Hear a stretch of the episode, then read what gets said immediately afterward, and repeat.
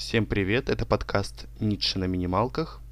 Сегодня хотелось бы поговорить о, об одном замечательном русском деятеле XIX века, реформы которого могли изменить в корне всю социальную, экономическую политическую ситуацию в стране.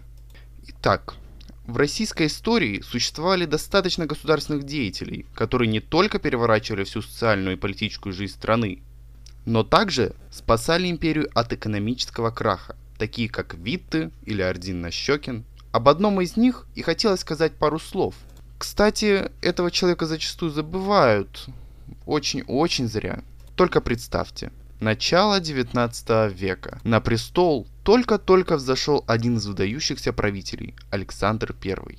Что касается воцарения Александра, то оно прошло довольно нечестно и скверно. Его отец Павел, который вводил всю державу в экономический упадок, поплатился смертью. Все потому, что политика Павла была непопулярной, в какой-то мере абсурдной. Так, в 1799 году он заключает договор с Францией. Одним из условий этого договора было присоединение к континентальной блокаде, направленной против Англии. Стоит сказать, что Англия играла в экономической сфере России огромную роль. Экспорт и импорт был огромен, а Франция не могла удовлетворить ту потребность в торговле. Это была одна из причин, которые привели купцов и интеллигенцию к некоторому недовольству так как непопулярные решения государя били по карману. Назрел заговор и переворот. Павел был убит, а Александр I зашел на престол со всеми почестями.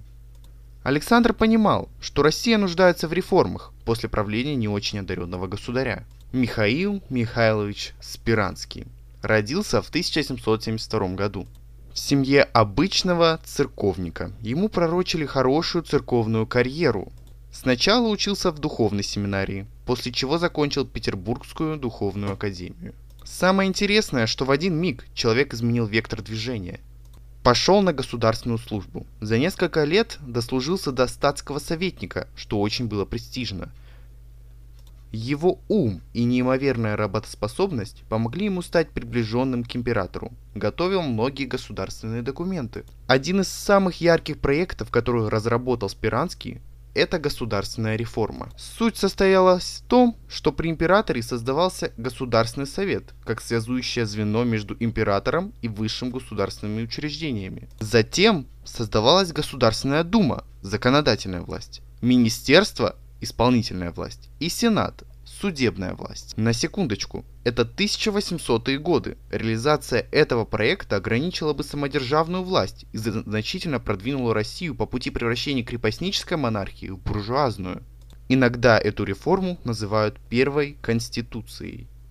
Но, как повелось на Руси, не все идет гладко, как всегда. Самое интересное, что Александр I был всем своим естеством за проведение многих реформ, в том числе ограничение абсолютной власти монарха.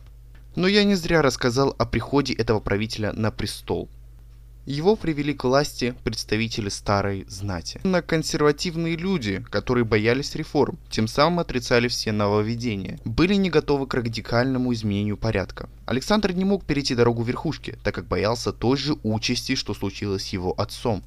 Тем самым в 1812 году Спиранский был уволен с государственной службы и сослан в Нижний Новгород под надзор полиции.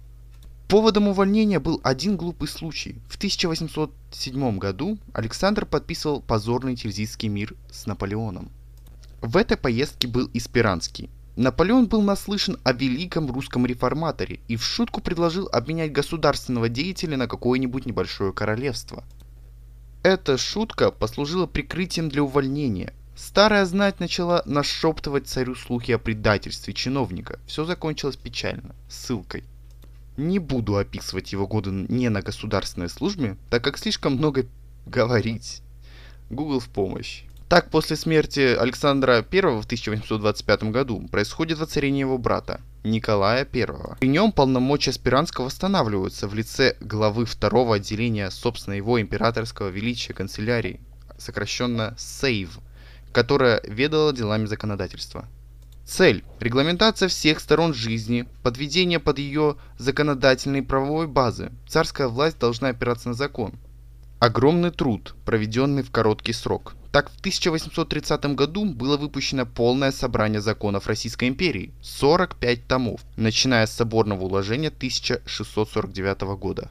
Еще через три года дополнительных 15 томов, свод действующих законов Российской империи. Михаил Михайлович был выдающимся гением своей эпохи, обогнавший империю на много лет. Мало того, что он обладал выдающимся умом, что лучше того, имел высокие моральные принципы. Не думал о своей личной выгоде, но о благе государства. Но что получают такие люди? В лучшем случае ссылку, в худшем смерть, как Петр Столыпин. Конечно, альтернативная история довольно глупая вещь, но пофантазировать иногда можно. Скорее всего, если реформы Спиранского воплотились в жизнь, то на сегодняшний день мы бы не вспоминали о таком феномене, как революция, Советский Союз и большевиках в целом. Ход истории изменился бы в корне. Это подкаст «Ницше на минималках». Продолжайте слушать нас.